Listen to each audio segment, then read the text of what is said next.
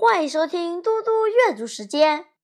今天我要阅读的是安德鲁·克莱门斯的校园小说《一号教室》第十六章《小小的家》。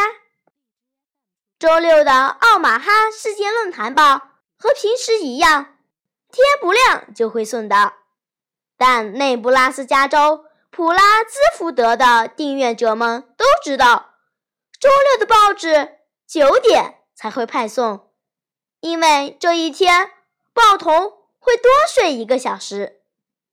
这个周六情况不同，泰德按平时作息起床，走出厨房门。虽然是周末，干完杂活后随时可以去安德森家的农场，但他。还是想趁送报之前就去，他想赶在线索变旧之前。这一次，泰德全副准备，他找了五六个三明治塑料袋，用来收集证据；几把长碾子对付细小线索；一柄放大镜；一台计数器，显示还有九张相片可拍的傻瓜相机。一把手电筒，一个笔记本和两根新削的铅笔。泰德还没进入房屋，就发现了一些不对劲之处。车道跨越水沟的地方，油箱旁边有一块土地，显得很松软。他本以为进入农场的轮胎印有两条，出来的也应该是同样数量。但这里的车辙似乎是两种不同的车压出的。这里来过两辆汽车吗？两辆警车，或者也有可能林伍德副警长的汽车后轮用的是雪地轮胎，前轮是普通轮胎，难说。泰德拿出相机，按下快门，绕到房屋背后，地下室的两扇门。依旧开着，就和周五早上一样。时间还很早，四周还不是很亮，所以泰德决定先进去看看。后院的光线晚点儿会亮一些。手电筒帮助泰德第一次实地查看地下室的情况。他看见之前差点把自己绊倒的木箱。一个燃油桶，一个大火炉。宽阔的拱顶下有什么东西在闪光？原来是几个打碎的宽口玻璃缸。其中一面墙边摆放着粗糙的木头架子，上面有一排气罐。头顶上垂下水罐和蒸汽管道，到处都是蜘蛛网，地上满是灰尘。整个房间充满了潮湿的霉味。这里没有太多值得调查的，所以泰德上了楼梯。厨房里还是记忆中的样子，开罐器放在灶台上，水槽边的水瓶空着。但打开灶台上的柜子后，他吃了一惊：冻牛肉罐头、汤罐头、速溶咖啡。固体酒精、火柴，他带来的东西几乎全部都整整齐齐地摆放在那里。不过这也说得通，警察要带你走了，你没办法停下来带上杂物。泰德心想：“我应该把这些东西拿走，毕竟是我出钱买的。但似乎数量太多，也许晚些再来拿比较好。”他关上柜门，走进客厅。这里真是乱七八糟，但林伍德副警长好像给了他们足够的时间来收拾行李。泰德开始仔细搜寻客厅，但他的心思并不在这里。他感觉自己并不像个侦探，而更是在寻找亚普利尔和他家人确实来过这里的证据。他找到的只有六团皱巴巴的格兰诺拉燕麦棒的包装纸，一小张 X 战警 T 恤衫的订购表，一定是亚迪从漫画书里撕下来的。泰德在通往二楼的楼梯上发现灰尘中有脚印，他在第一级楼梯上踩了踩，确认是否牢固，然后走上去。这里之前曾经有小孩子来过，也许就在安德森家搬走之后，所有的柜门都开着，鞋盒、报纸和挂衣钩散落一地，还有些碎掉的瓶子。有人用黑色和红色涂漆在卧室墙上随意涂画，因此房间里有种危险的味道。泰德心想。难怪亚普利尔和家人要待在楼下。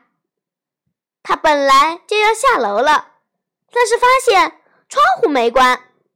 清晨的阳光让屋子洋溢着欢乐气氛，除开那些故意毁坏的痕迹。泰德想起一件事，于是走到前面的卧室。他在右边窗前的灰尘中发现了几个新脚印，一定。是亚布利亚踩出来的，因为脚印的位置在窗前。他第一次看见他的脸就是在那里。他于是心想：还不到一个星期，但似乎已经过了很久。走廊里有扇门关着，泰德推开，里面有座窄小的楼梯，可以通往阁楼。灰尘中竟又出现了脚印。阁楼是另一个惊人发现。安德森一家似乎把储存的所有东西都放在了这里。泰德知道，那是因为这些东西绝大多数都坏了。有三把柳条椅，一面早已破破烂烂；一个坏掉的铁床架，一堆堆的硬壳子空纸箱，一个梳妆台，顶部已经裂口了。一面虽已破裂，但仍残存在木架上的镜子；两个很大的扁平行李箱，上面的皮革袋子已被老鼠咬成一节一节的了；一个木头做的婴儿摇篮，缺了一根摇杆。目力所及之处，所有物品要么断了，要么坏了，这让他觉得自己是在研究一个家庭的历史。泰德站在屋顶最高点正下方，先是看向房间的一端，然后看向另一端。就在这时，他发现有什么事情非比寻常。这里所有的东西都落满灰尘，蜘蛛网上沾满苍蝇，飞蛾的尸体。只有西北方的窗户无可挑剔，一尘不染。泰德小心翼翼地穿过松松垮垮的地板条，走近一些，有人把一把椅面已经下陷的扶手椅放在窗前，一边的地上有布条，是擦玻璃弄脏的。泰德立刻就明白了那是什么：蓝色的小睡衣和极小件小 T 恤衫，是婴儿服。从楼下客厅的两个袋子里拿来的。椅子一边的扶手上有本老书，《路易莎·梅·阿尔科特的小妇人》。泰德看着灰尘里的脚印，能分辨这是从哪个纸箱里拿出来的。他拿起书闻闻，过去的味道。他妈妈也有类似的书，纸张散发出特别的气味。翻动脆弱泛黄的书页之时，一张书签飘落在地，是一张折叠起来的士力架包装纸。泰德突然明白了自己身处何方，这是亚普利亚的藏身之处，只属于他一个人。他打扫过，还清除了灰尘。这里真安静，还能看到外面大草原上的美景。亚普利亚。为自己建造了一个小小的家。泰德坐下来，透过阁楼的窗户向外看去。他知道亚普利尔怎么会看到他进来了，第一次来的那个下午，他本来是想悄悄潜入的。透过粮仓屋顶，他还能看见自己离开时从高草丛中踩出的路。泰德的心情本来是难以用语言表达的，但当他坐在那里，手拿着亚普利亚的书，透过他擦干净的窗户眺望外面，泰德感觉自己和亚普利尔本来是可以成为朋友的。或许他们。已经是朋友了。他弓下身，捡起折叠的糖纸书签，重新夹进书页。